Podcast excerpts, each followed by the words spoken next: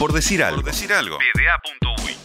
Vamos a empezar el programa hablando de handball porque Uruguay hizo una nueva presentación, eh, en este caso en el Mundial de Egipto, después de haber pasado la fase de grupos con derrotas eh, frente a Hungría y Alemania y después de esa victoria 10 a 0 porque Cabo Verde eh, no pudo presentarse, Uruguay enfrentó hoy por la segunda fase a Polonia en un partido que terminó perdiendo 30 a 16, pero que fue sin dudas el mejor partido de la selección uruguaya hasta el momento. En la segunda mitad, Uruguay tuvo eh, el partido bastante cerca, poniéndose 16 eh, a 13 incluso. Eh, algunas imágenes que van a quedar para el recuerdo, por ejemplo, como un gol de Felipe González, el golero de la selección uruguaya, de arco a arco. Y bueno, después de ese momento en el que Uruguay se puso 16 a 13 en el arranque del segundo tiempo, después de haber terminado la primera mitad perdiendo 14 a 9, eh, recortó un poquito esa ventaja, pero no pudo eh, descontarla más y ahí fue que Polonia quebró el partido. Eh, estamos en línea, no sé si me lo confirma Andrés, correcto, gracias Andrés que nos está operando hoy del otro lado. Estamos en línea con un jugador que, un, sí, jugador Gonzalo Gamba, que ha sido capitán de la selección uruguaya, que está ahora en nuestro país y que me imagino que está siguiendo muy de cerca este mundial. ¿Cómo andas, Gonzalo? Hola, ¿cómo andás? Muchas gracias por el espacio. Y sí, como vos decís, los estoy siguiendo, los estoy vibrando y juega la celeste y, no, o sea, puede pasar cualquier cosa al lado mío que eh, tengo que prestar atención. La claro. los nenes, lo que sea, para afuera y es mirar el partido y vibrarlo como, como, como si, estuviera ahí. Me, imagino, por lo menos desde mi experiencia, eh, una pestañita con el partido abierto y mientras haces otra cosa, de repente en el laburo, eh, está la ventana ahí abierta mirando Uruguay. No sé cómo, cómo lo has seguido vos. Sí, de hecho, de hecho hoy tuve, tenía una, una conferencia justo a esa hora y tuve que inventar una excusa y la postergamos para la una. Perfecto, perfecto. Y la, hice cortita después para, para, tener esta entrevista. Sí, sí, la verdad. Además, eh, si bien cuando juega Uruguay siempre, siempre te gusta estar y verlo, ahora es un mundial, o sea, es la primera vez que pasa, es súper especial esta situación. Claro, ¿qué, ¿qué significa para vos, habiendo sido capitán de la selección y habiendo estado eh, tantos años en los procesos, eh, ver a Uruguay, como vos decís, jugando un mundial? ¿Qué, ¿Qué, sensaciones te corren? ¿Qué sentiste cuando clasificaron y, ahora que están pudiendo cumplir el sueño? Mira, cuando clasificaron el, año pasado, o sea, hace, hace, un año ya que clasificaron, eh, estaba ahí en el partido, no lo podía creer, o sea, el partido era contra Paraguay, la definición contra Paraguay, a priori era un partido bastante accesible, viste, pero los partidos hay que jugarlos, decíselo a Polonia hoy. Y, y, ta, estuve nervioso hasta que pitó el juez cuando terminó y se me caían las lágrimas. Eh, me acuerdo que mi hija me decía, ¿qué pasa, papá, que está llorando? Y digo, nada, déjame. Y no podía creer. O sea, tanto tiempo buscando esa clasificación, tanto tiempo buscando una medalla en los, en los Juegos Preolímpicos Panamericanos y que se diera y tal, es una situación rara porque estuviste tanto tiempo y no llegaste. Eh, nosotros, yo, hablando de, mi punto de vista personal, pero la satisfacción de haber colaborado, haber aportado el granito de arena en el proceso y que los chiquilines y los entrenadores y todo, todo el handball uruguayo tenga esta posibilidad de estar ahí, es, es impagable. Claro, ni que hablar. ¿Y, cómo, cómo, te sentís vos con respecto a esto? A, haber sido parte eh, de procesos que obviamente fueron eh, importantes para el crecimiento de Uruguay, más allá de, no haber sido vos uno de los que llegó ahora al Mundial. Eh, ¿Te sentís perteneciente a este grupo? ¿Qué, ¿Qué tan cerca te sentís del grupo de la selección? Sí, la verdad, o sea, me siento parte. La, la última práctica fui a saludarlos, hasta también todo el tema de COVID estamos en un grupo, casi todos los que hemos pasado, entiendo que ellos tienen otro grupo también, porque si no es un, caos. Pero sí, de hecho, eh, me encanta que me hayan dejado seguir formando parte del grupo, que lo manifesté el otro día también al capitán. Y tal, es, como que, capaz de la frase hecha, una gran familia, pero es como que todos hicimos tanto por esto. Y es tan difícil en estos deportes, no, no estoy descubriendo nada, los deportes menores es tan difícil eh, poder acceder a esas cosas que cuando los, o sea, cuando formás parte y pasa eh, es como que nunca es como que nunca dejas de estar. Les tengo envidia, les tengo envidia no, te lo voy a negar. Me encantaría estar ahí como sea de aguatero pero son temas de tiempos edades y otras otras prioridades que obviamente eh, no, no te permiten estar pero la verdad es un orgullo bárbaro y más lo que están haciendo. O sea, los ves en la cancha y, es impresionante. Hoy fue. Después, tanto ves algún comentario ¿viste? en el diario, la gente que pone bobadas, la gente que no entiende, eh, no, o no se da cuenta, no quiere entender eso es gracioso de lo que está pasando, ¿entendés? Claro. Estás jugando contra potencias mundiales y la gente se ríe porque perdiste por 30. Y yo te quiero ver si vos trabajás ocho horas, atendés todas las cosas y te vas a, a, entrenar dos horas por día como puedas, al intemperie o haciendo malabares, ¿viste?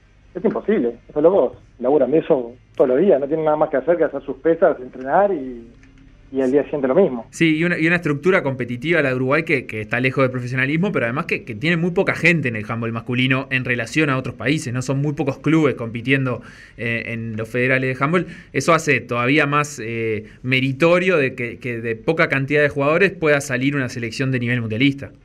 Sí, obvio, y ahora también la pandemia, el tema de... La pandemia le pega a todos, obvio, ¿no? Pero el, tema de la pandemia, al final no podían, no podían entrar en en canchas cerradas, el colegio alemán les prestó el predio, pero hizo el concreto, o sea, es, no sé, es, es cuando ven los partidos no se juega en, hormigón, o sea, es otro tipo de entrenamiento, otro tipo de, velocidad, se dieron muchas ventajas. Estaban invitados a hacer una, una gira creo por Macedonia y obviamente no hay fondos y no se pudo hacer. Uruguay, el, último partido que jugó fue hace un año.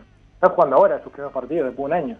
Claro, fue un año muy especial, por supuesto, por, la pandemia, pero ni que hablar que, que eso marca también eh, una diferencia. Al respecto del juego, hoy pudimos ver seguro el mejor partido uruguayo, por lo menos los mejores minutos de, Uruguay en este mundial, como que se, va, se van consolidando también los jugadores, menos pérdidas que, en el resto de los partidos, eh, que es algo que se paga muy caro en este nivel internacional. Contanos un poco qué, cómo, cómo ves vos qué es lo que propone Uruguay en los partidos y, de qué manera intenta, eh, digamos, emparejar esto enfrentamientos que de por sí, por todas estas razones que hablábamos, son, son desparejos de antemano.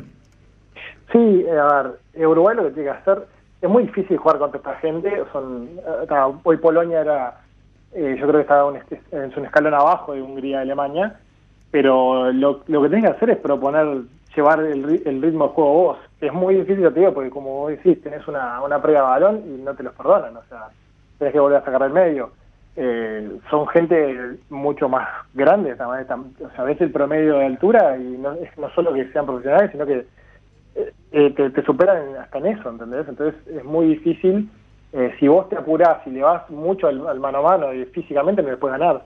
Entonces tenés que mantener la calma y tratar de que los ataques sean largos y mover la defensa lo máximo posible para generar una buena situación de, de gol, que creo que es lo que hizo hoy Uruguay y hoy tenía ya menos presión que lo que tuvo en los debut. Y ahora, si bien todos los partidos es ir a disfrutarlos, porque estás en el Mundial, sería sería no sería lógico tomarlo de otra manera, te vas a estresar, te vas a poner nervioso, ansioso, todo, pero yo creo que ya se están soltando un poquito más y están pudiendo encontrar más su juego y hacer un poquito al rival que vaya a, tu ritmo también. Hoy veías la cara de los polacos y no estaban nada contentos. Hacían un gol y festejaba todo el banco. Y el técnico de Polonia estaba o sea, realmente no estaba pasando bien. Claro, de, de, alguna manera, esto que vos decís, los jugadores se van soltando, se van habituando a este tipo de partidos, que la mayoría de ellos no, no tienen ni cerca la, costumbre de jugar. Si bien eh, hablar de que se acostumbran en 3-4 partidos es muy poco tiempo, pero por lo menos se sacan eso, ese peso que vos decías de, de los primeros partidos del debut. Sí, claro, y pensar lo meritorio también, ya lo vemos todos los, como los, los goleros de Uruguay. Ellos están acostumbrados a, otro, a otros tiros, o sea acá hay, no sé, en Uruguay capaz que hay tres o cuatro personas, jugadores que tiran a nivel de esa potencia que están tirando los europeos. Pero en realidad, o sea, yo le tiro el golero a Pipe y, me, es como que le tiraba en cámara lenta. Y estos tipos están rompiendo el arco. O sea, también hay que aclimatar el, el ojo y los, y los reflejos, ¿no?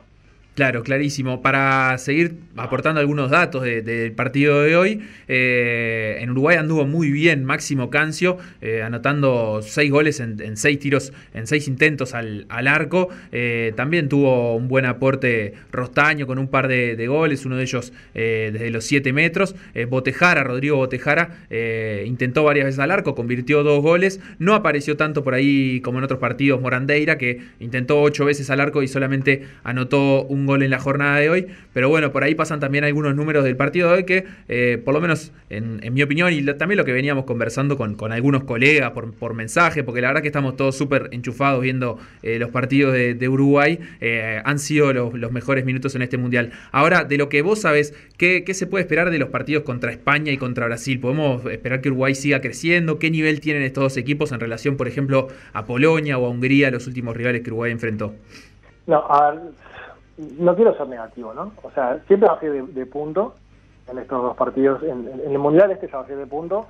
Eh, en casi todos los partidos. Yo te España, lo que tienes que hacer es ir sumando minutos, sumando experiencias y ir corrigiendo tus errores. Obviamente, todos los partidos los vais a ganar, eh, no hay nadie que se haga perder y, la idea es que puedan rotar todos los jugadores y que todos den sus mejores minutos, te toque un minuto, te toque 60.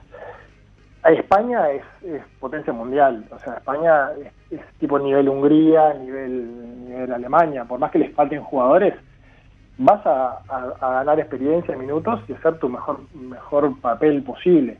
Y Brasil, si bien está un escalón abajo, Brasil también siempre nos ha, históricamente nos ha ganado, nunca le, hemos podido ganar y también nos, nos, ha ganado por 12, 15 goles. Yo creo que lo ideal ahora es, sí, siguiendo puliendo las, las jugadas, puliendo errores, bajando las pérdidas eh, y disfrutar los partidos y que salga lo mejor posible y no ponerse nerviosos ni, ni, ni angustiarse si no te sale una y, y poder afrontar los partidos de la mejor manera posible. Ya te digo, yo creo que hoy con estos dos partidos, eh, España y Brasil, hay que le tengo más fe para ir a jugarle mano a mano a Brasil. Ojalá, le, ojalá le demos un susto a España también. Eh, como vos decías al principio, estuvimos a cuatro goles y en 40 minutos del segundo tiempo. Eh, ojalá también se alineen todos nuestros planetas, se alineen los planetas de ellos y podamos estar ahí. Es un deporte muy complicado para que pasen injusticias. O sea, no es, un deporte. generalmente se da la lógica. Claro, es un deporte de mucho goleo. En los deportes de mucho goleo no, no tenés injusticia generalmente. Es un deporte que tampoco, como todos sabrán, o sea, hay un reloj. O sea, hay un reloj, digo, no está el reloj, pero hay una señal de pasivo. No podés hacer tiempo en este deporte. Claro. Eh, entonces, entre que hay mucho goleo y no podés hacer tiempo, no se dan injusticias. Y entonces está, dependemos que tengamos el mejor partido de nuestra vida y que ellos no les hagan ninguna y que vos los lleves a, también a, a forzarle sus errores, no hay que se vayan poniendo nerviosos. Esta gente quiere ganarte a los primeros 15 minutos sacar la diferencia y jugar tranquilo todo el partido.